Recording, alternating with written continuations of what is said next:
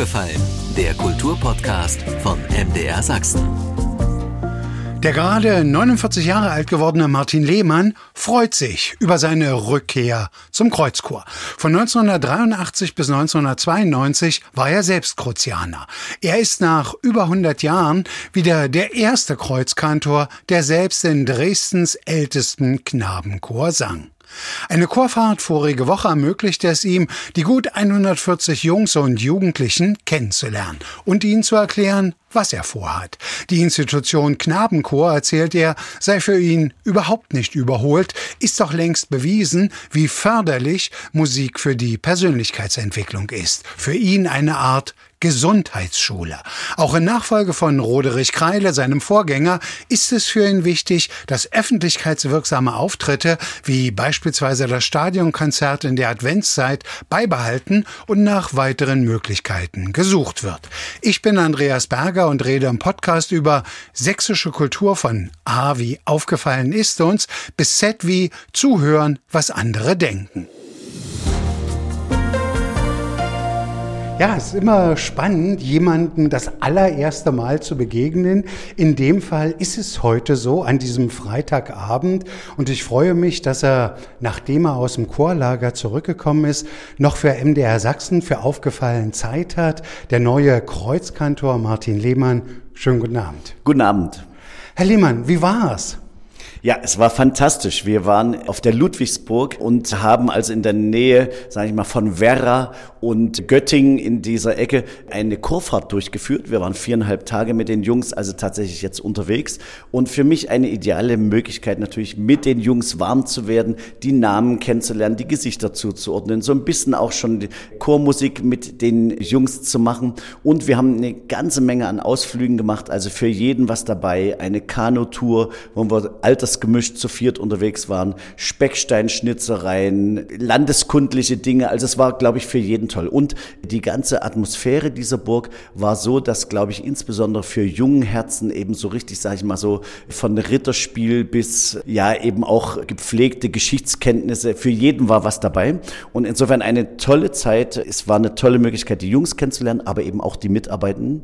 Also die Erziehenden waren mit dabei, logischerweise, und haben die Gruppen betreut und auch natürlich das Stimmbildungspersonal. Insofern ein toller, toller Moment des Zusammenwachsens. 140 Jungs? So ist es, genau. 140 Jungs. Es waren nicht ganz alle dabei. Ich sag mal so fünf, sechs haben entweder krankheits- oder urlaubsbedingt gefehlt. Aber doch das Gros des Chores hat sich eingerichtet, was mich glücklich macht. Stutzen Sie eigentlich noch manchmal, wenn Sie die Jungs ansprechen mit Kreuzkantor? Um ehrlich zu sein, war das gar nicht so Thema. Ich glaube, ich, mich, mich hat kein einziger Junge mit Kreuzkantor angesprochen. Es ist auch irgendwie, glaube ich, nicht mehr zeitgemäß, dass ein Chorsänger direkt irgendwie vielleicht Kantor sagt oder sowas. Also ich bin, glaube ich, in den meisten Fällen, zumindest jetzt im Chorlager, Herr Lehmann gewesen. Sie sind ja nun schon einige Zeit in Dresden, sind parallel gelaufen. Insofern war es ja nicht die Erstbegegnung für Sie mit den Jungs, aber wahrscheinlich so intensiv sind Sie noch nie im Austausch mit ihnen gewesen, wie jetzt die letzten Tage. Absolut korrekt. Also ich habe jetzt natürlich ein Jahr quasi seitdem verkündet wurde, dass ich Kreuzkantor werden soll, genutzt in der Vorbereitung und war deswegen öfters in Dresden und habe parallel quasi organisatorische Dinge, administrative Dinge gemacht, aber tatsächlich vor dem Chor selbst habe ich genau zehn Minuten im Juno gestanden. Und da habe ich im Grunde genommen nur so ein paar ganz kleine Visionen von mir erläutert, was ich vorhabe. Ich habe mit den Jungs quasi erstmal so, ja, kleines Warming-up quasi gemacht. Gleichwohl haben die Jungs mich im Probenbetrieb öfters gesehen. Ich durfte, das hat mir der 28. Kreuzkantor gerne gestattet, ich durfte also in der Kreuzkirche im Probenbetrieb tatsächlich dabei sein und zuhören. Und das ist ja schon ein sehr intimer Moment, wenn jemand sagt, ich lasse den Nachfolger quasi lauschen, wie ich arbeite und wie der Chor klingt, ist mir insofern schon vertraut. Am dritten ist meine erste Vesper, am vierten der erste Gottesdienst. Das sind normale Dienste und die eigentliche Amtseinführung, sprich in einer Vesper, quasi eingesegnet zu werden und vielleicht vom Oberbürgermeister oder seinem Stellvertreter quasi in die städtische Amt und Würde eingeführt zu werden. Das wird am 24.09. in einer ganz regulären Kreuzchorfesper 17 Uhr in der Kreuzkirche stattfinden. Sie sind ja, das darf ich vielleicht noch, auch wenn wir am 29. August erst auf Sendung gehen. Da ist Ihr Geburtstag dann acht Tage her. Heute Abend darf ich Ihnen, glaube ich, noch gratulieren zum 49. nachträglich. Ist es vielleicht auch ein Vorteil, dass Sie für viele der Jungs ja in gewisser Weise auch im Vateralter sein könnten? Das ist bestimmt von Vorteil. Ich erlebe es jedenfalls sehr gerne, wenn die Jungs merken, dass ich als Chorleiter nahbar bin, auch als Kreuzkantor nahbar bin und dass sie eben nicht nur musikalisch von mir geprägt werden, sondern hoffentlich eben auch menschlich, pädagogisch und eben auch, sagen wir, zu einer Lebensschule im Dresdner Kreuzchor gehört ja viel mehr als Musik. Und deswegen ist, glaube ich, natürlich meine Funktion nicht nur musikalischer Leiter dieser Gruppierung zu sein, sondern natürlich weit darüber hinaus eben auch menschlicher Präger im besten Sinne. Sie haben ja nun den Jungs und den Jugendlichen eine Lebenserfahrung voraus, fast zehn Jahre Kreuzchor von 1983 an. Wie ist das dann, wenn man auf einmal der ist, der da vorne steht?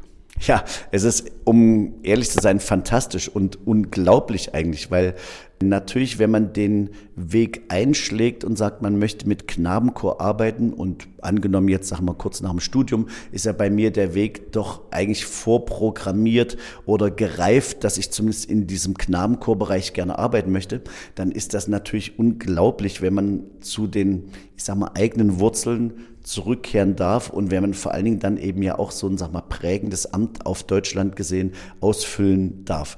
Hoffen wir, dass es gelingt. Vor 30 Jahren genau sind Sie weggegangen vom Kreuzchor 1992, um jetzt anno 2022 als 29. Kreuzkantor zurückzukommen. Ich glaube überhaupt, wenn man so die letzten 100 Jahre sich die Riege der Kantoren anschaut, der erste wieder, der tatsächlich selbst Kruzianer war. Ich hoffe, es ist kein schlechtes Omen, dass es äh, so lange her ist, um ehrlich zu sein. Ich habe mich gar nicht damit beschäftigt, ob es in der Riege der Kreuzkantoren jemand gab, der im Kreuzchor selber groß geworden ist.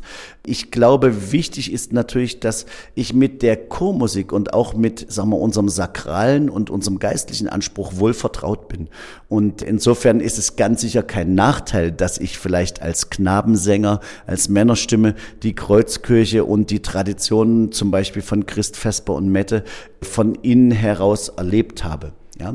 In, insofern, klar ist es so, dass ich manchmal denke, dass mir so Erinnerungsschnipsel hochkommen, aber es ist natürlich für das Amt in keinster Weise jetzt so Voraussetzung, dass man sagt, es kann nur ein ehemaliger Kruzianer machen. Überhaupt nicht. Es ist jetzt so eine Fügung und wir hoffen alle als Team, dass es gut geht und gut gelingt. Herr Lehmann, ich weiß, es ist jetzt eine schiefe Ebene, die ich frage. So ganz passt das nicht zusammen. Fragen möchte ich Sie trotzdem. Was ist Ihnen denn schwerer gefallen? Damals 1983 als Mecklenburger Jung hier nach Sachsen zu kommen oder als gestandener Chorleiter aus Winsbach, aus Bayern hier nach Sachsen zu kommen? Beides kann man eigentlich ganz schwer vergleichen. Also meine Eltern sind tatsächlich eben nach Dresden gezogen, unabhängig davon, dass ich in Kreuzchor sollte. Ja? Also ich bin mit vier Jahren nach Dresden gezogen beruflich durch meine Eltern vorgegeben und habe dann, sagen wir, mit sechs, sieben Jahren entschieden, dass ich in die Vorbereitungsklasse zunächst gehe, folgerichtig dann in der dritten Klasse hier schon aufs, auf die Kreuzschule gehe, ja, und dann eben mit damals vierter Klasse dann eben in den Kreuzchor aufgenommen worden bin. Und es hat seine Wurzeln also auch familiär. Mein Vater war selber Kruzianer und insofern erinnere ich mich sehr genau. Ich habe damals Flöte gespielt als kleiner Bub und irgendwann hat während des Musizierens und Übens mein Vater zu mir gesagt, du weißt du könntest nicht nur Flöte spielen, du könntest auch singen. Hast du da Spaß dran? So, wollen wir es mal ausprobieren. Und das war dann eigentlich die Initialzündung. Und ich bin meinen Eltern sehr dankbar für diesen Weg, weil ich natürlich, das gibt meine Biografie ja jetzt her, so viel Leidenschaft aufgesaugt habe für Musik, für geistliche Musik, für Knabenchor, dass ich glaube, an der richtigen Stelle zu sein, wenn ich jetzt sage, ich leite es an. Immerhin, man muss ja sagen, Sie haben sich durchgesetzt unter 30 Kandidaten. Das will schon was heißen. Man muss auf der anderen Seite sagen, der Winsbacher Knabenchor ist ja tatsächlich eine erste Adresse in der Chorlandschaft in Deutschland. Warum haben Sie sich dennoch entschlossen, doch nach Dresden zu gehen. Zunächst Dankeschön. Das freut mich sehr, wenn Sie die Arbeit der Winsbacher so beurteilen. Ich glaube in der Tat, dass es zehn sehr gute Jahre für den Winsbacher Knabenchor waren, auch unter meiner Leitung. Das geht nur als Team. Und ich denke, Winsbach ist ganz klar natürlich in diesem, sage ich mal, fränkischen, eher ländlichen Raum verortet. Und das heißt, das sind ganz andere auch Arbeitsrhythmen und andere Aufgabenfelder. Also der Dresdner Kreuzchor hat eine Hauptkirche. Er ist in einer großen Stadt gelegen. Er hat eine 800-jährige Tradition. Das hat Winsbach in dieser Form nicht zu bieten. Dafür bietet Winsbach natürlich, sage ich mal, das ländliche und vielleicht auch etwas mehr eine Repertoiredichte, die durch den Leiter selber geprägt wird. Hier ist sehr klar vorgegeben, wie der Oratorienkanon ist, dass wir zu den kirchlichen Hochfesten singen. Und da bin ich vielleicht bei den entscheidenden Unterschieden. Also ich freue mich sehr drauf, dass wir eine Heimstatt haben und dass wir in der Kreuzkirche quasi unseren Oratorienzyklus wie Vesper- und Gottesdienstzyklus haben. Die Winsbacher haben zum Beispiel kurioserweise in den Weihnachtsferien, ja, also zu Weihnachten, zu Ostern, zu Pfingsten, eigentlich immer Ferien und damit frei. Ja, und das ist auf der einen Seite, wenn man Familie hat, sehr schön, weil man hat Ferien und so weiter. Aber mich hat gerade interessiert, eigentlich an den kirchlichen Hochfesten, da wo es diese grandiose Musik, zum Beispiel eines Johann Sebastian Bach gibt, natürlich selber Musik machen zu können. Ja, und das werde ich hier antreffen. Also das ist ein Punkt. Des Weiteren natürlich mit 49 stellt man sich auch die Frage, okay, wenn jetzt äh, zum Beispiel so ein hohes Amt ausgeschrieben ist, oder man angesprochen wird, ob man bereit wäre, eben an einem Auswahlverfahren teilzunehmen, stellt man sich die Frage, okay, was würde in Winsbach für weitere circa 20 Jahre beruflich kommen, ja? So. Und insofern war der Reiz, nochmal auch was Neues auszuprobieren, ganz klar. Und es kommt noch eine weitere familiäre Perspektive dazu. Wir haben in Dresden Freundeskreis. Ja, wir haben auch Teile der Familie in Dresden. Und das hatten wir in Franken so nicht. In Franken sind unsere Kinder aus dem Haus rausgewachsen, gehen ihre eigenen Wege, studieren und gehen ins Ausland und so weiter. Und insofern ergibt sich auch dann für ein Ehepaar, quasi meine Frau und mich, auch nochmal so der Moment zu sagen, okay, wir sind etwas freier, als wir es vielleicht mit Kindern in der Schulzeit wären. Und deswegen haben wir gesagt, top, wir springen. Aufgefallen, das Kulturmagazin bei MDR Sachsen im Gespräch mit dem neuen Kreuzkantor, mit Martin Lehmann. Sie sind, glaube ich, damals, ja, 18, kurz später 19 geworden, als Sie aus dem Kreuzchor ausgeschieden sind vor 30 Jahren. Was war das Überraschendste, als Sie wieder hergekommen sind und so langsam eingetaucht sind? Also das Überraschendste ist eigentlich das, und das ist wirklich toll, dass eigentlich dieser, sag mal, traditionsreiche Chor eben tatsächlich auch diese Tradition noch lebt. Das finde ich nicht selbstverständlich. Also wenn man bedenkt, was der Chor auch an, sage ich mal, unterschiedlichen zeitgeschichtlichen, atmosphärischen, gesellschaftspolitischen Wandlungen durchleben musste, also von DDR-Zeit, Nachwendezeit und jetzt, sage ich mal, eine Gesellschaft, die im Grunde genommen eben nicht mehr so klassisch geprägt ist, dann ist doch erstaunlich, dass es eben so viele singbegeisterte Jungs gibt, die diesen sag ich mal, Oratorien oder auch klassisch geprägten geistlichen Chormusikhorizont eben hat und leben will. Und das ist schon toll. Also das erlebe ich doch als ein großes Geschenk, dass wir hier auf ja, Jungs treffen, die bereit sind, sich im Heinrich Schütz zuzuwenden, in Johann Sebastian Bach mit Leib und Seele zu schmettern. Und das ist ein ganz großer Schatz, der oftmals gesamtgesellschaftlich, glaube ich, so ein bisschen an Rand gedrängt wird. Ich glaube, wir brauchen alle unsere Wurzeln. Ja, wir brauchen Wurzelpflege im traditionellen Bereich und aber natürlich den Blick trotzdem, sage ich mal, ins 21. Jahrhundert. Und genau das kann Knabenchor. Wir prägen Kinder und Jugendliche für eine Gesellschaft, also weit über das Musizieren hinaus, als teamfähige Menschen, als tolerante Menschen, als weltoffene Menschen. Und wir machen trotzdem eine Musik, die im Grunde genommen natürlich sehr alt ist und die, glaube ich, für uns alle tatsächlich Wurzelbestandteile hat. Ist ein Knabenchor noch zeitgemäß und warum? Absolut.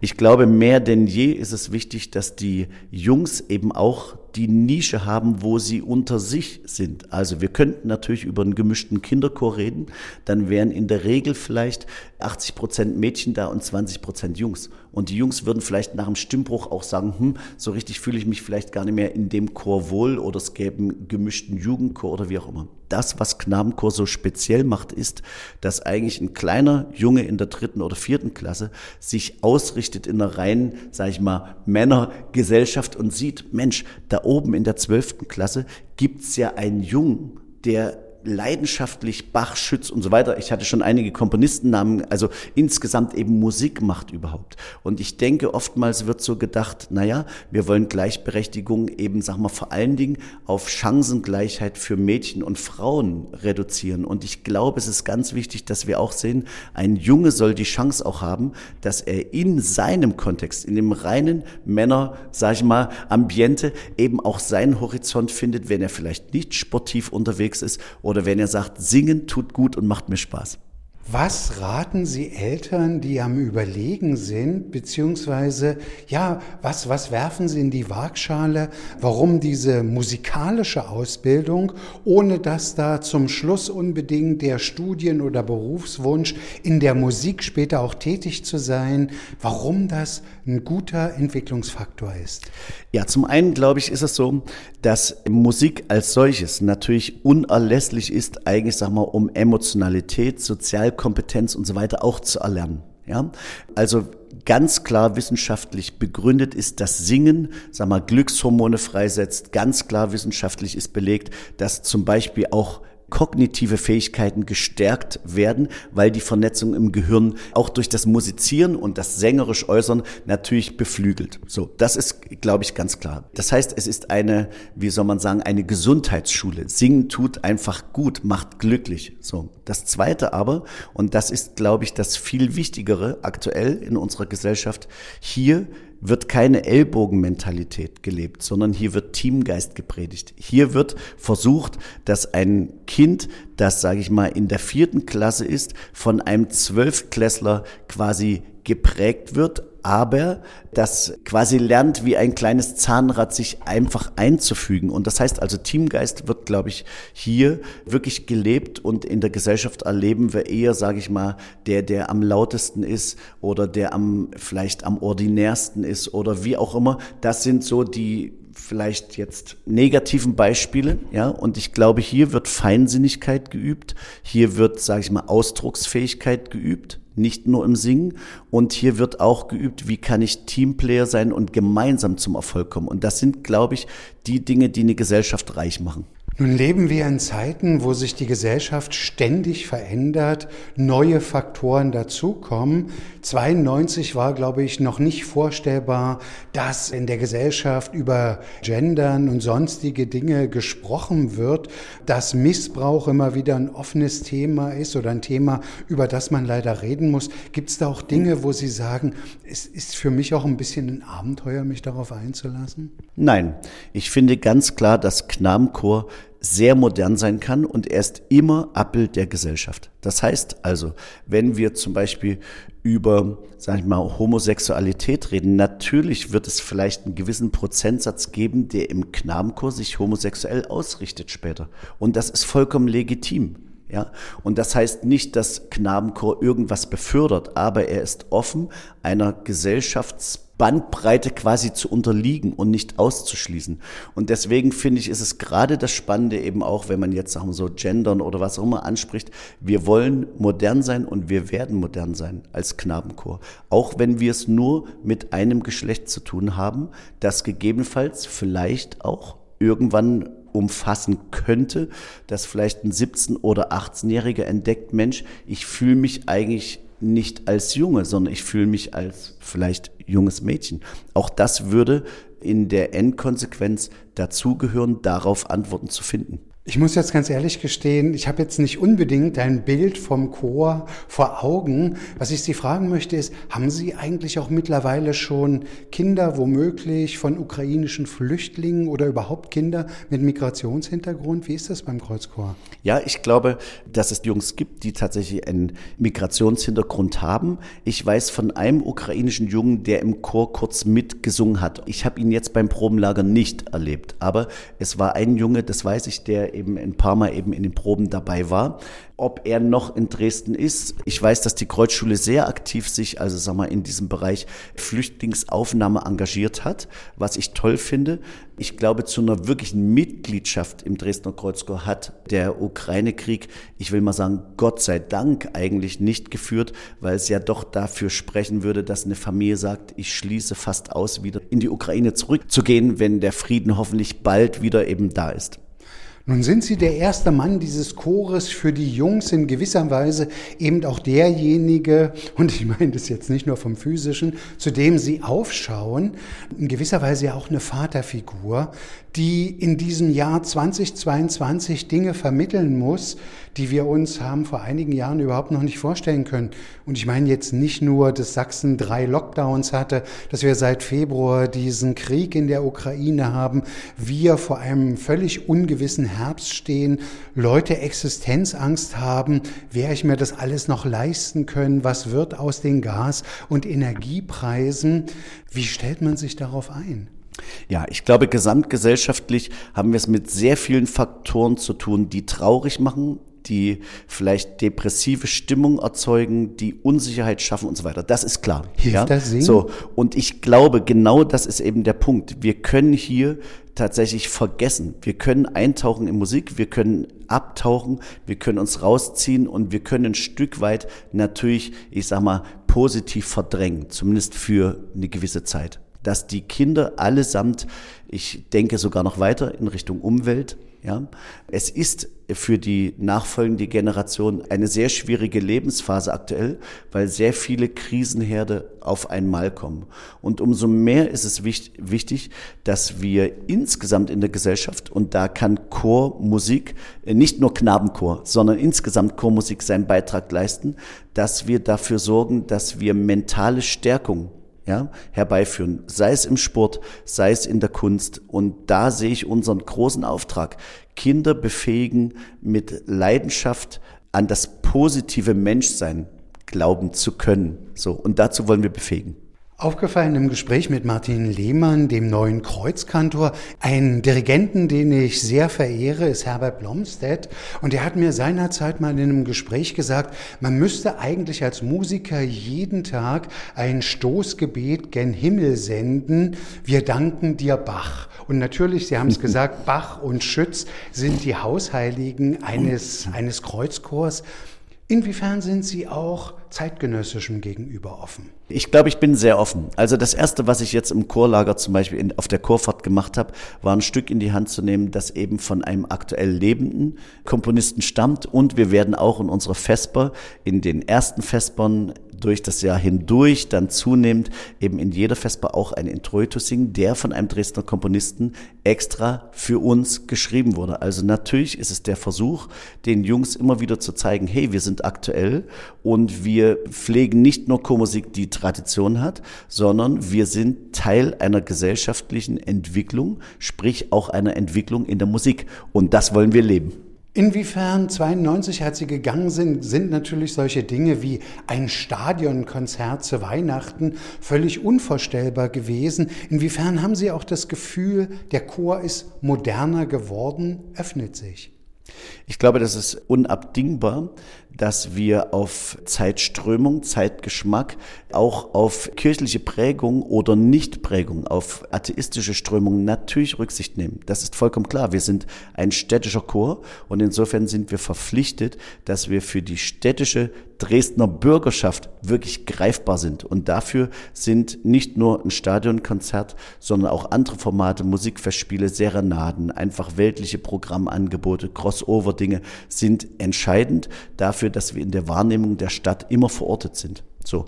Und das heißt also, wenn unsere Musik geschätzt wird und wenn wir mit unserem Gesang, mit unseren Formaten, und ich rede nicht nur über U-Musik, sondern ich rede über ernste, klassische Musik, wenn wir da gebraucht und gesucht werden, sind wir auch im Stadion zu Hause. So. Und ich denke, wir kommen auch vielen Menschen entgegen, die vielleicht nicht mehr den Schritt über die Kirchenschwelle gehen, aus welchen Gründen auch immer. Und wir haben wiederum auch einen geistlichen Auftrag, eben vielleicht auch dort zu verkünden, wo vielleicht kein Kreuz auf dem Altar steht oder ein kirchlicher Raum um uns herum ist.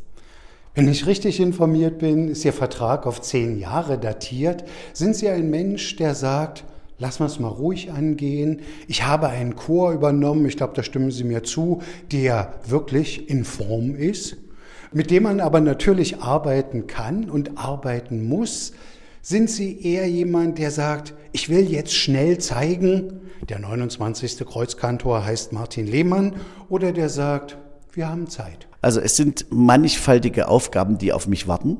Also ich denke, gerade im personellen Bereich hat die Stadt Dresden wirklich einen guten Step mit diesem neuen Kreuzkanter gegangen und einige Stellen eingerichtet, die es vorneweg nicht gab. Das ist natürlich, das braucht auch strukturelle Kapazität von mir. Das braucht auch Vorplanung, das braucht Ausloten, wie wir gestandene Mitarbeiter, neue Mitarbeitende, wie können wir Team werden. Also das ist, glaube ich, die eine Facette, die zunächst erstmal wichtig ist. Dann, Sie hatten vorhin schon Corona angesprochen. Corona ist natürlich im Knabenchor noch nicht ausgewachsen, auch wenn wir seit einem Dreivierteljahr wieder miteinander singen dürfen. Das heißt also, dort halte ich mich zum Beispiel mit ganz großen Programmideen im Moment zurück, weil ich denke, okay, lass erst mal anfangen, mal gucken, wie der Chor beieinander ist und Step by Step. Also das heißt, ich sehe die aktuelle Situation, in der wir sind und versuche daraus zu entwickeln und ich denke, jeder wird meine Handschrift irgendwann spüren. Aber es bringt jetzt nichts, wenn ich jetzt verkünden würde, wir machen das und das und das und das, sondern wir wollen jetzt erstmal schauen, wo wir uns als Team aufstellen, wie wir uns verorten. Zum Abschluss einfach die Frage, ich schaue jetzt mal aus der Drohnenperspektive ins Stadtzentrum. Da habe ich also die Kreuzkirche, ich habe den Kulturpalast, ich habe die Semperoper, ich habe das Kraftwerk Mitte, ich habe die Frauenkirche. Sind diese Institutionen schon alle so dicht beieinander mit dem Kreuzchor, wie es sein könnte, oder ist da noch Luft nach oben offen? Um ehrlich zu sein, muss ich da, glaube ich, ein Stück weit passen, weil ich natürlich so genau jetzt noch nicht im Bilde bin. Ich denke, es ist klar, die Hauptkirche und die Verortung wird die Kreuzkirche sein. Aber natürlich hat Dresden einen fantastischen Konzertsaal mit dem Kulturpalast Innenausbau erhalten. Und ich liebe diesen Raum über alles. Also von der Akustik, von der ähm, Atmosphäre nah an den Menschen musizieren zu können. Ja, also wenn man das Gefühl hat, dass eigentlich Gänsehaut selbst hinter dem Chor entstehen kann, weil dort Leute sitzen, ist das natürlich ein tolles äh, Gefühl. Ja, das heißt also natürlich wird im Zusammenspiel mit der Philharmonie oder vielleicht auch allein mit A cappella Konzerten oder sowas der Dresdner Kreuzchor auch im Kulturpalast zu hören sein. Und ich erinnere auch dran, ein Raum, der noch ertüchtigt wird, aber der uns ganz sicher inspirieren wird, ist die Schlosskapelle. Also da, wo Heinrich Schütz gewirkt haben soll. Und das heißt, wir werden werden in der Schützpflege zu Hause sein. Und auch dort ist unser Anspruch mit Formaten in Zukunft. Ab 25, 26 soll ja die Sanierung soweit fortgeschritten sein. Auch dort werden wir hoffentlich zu hören sein.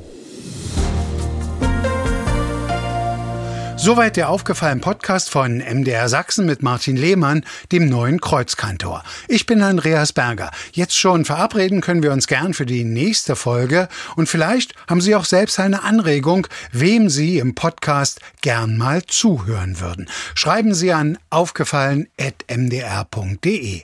Aufgefallen gibt's jeden Montag neu, überall wo es Podcasts gibt und so natürlich auch in der ARD Audiothek.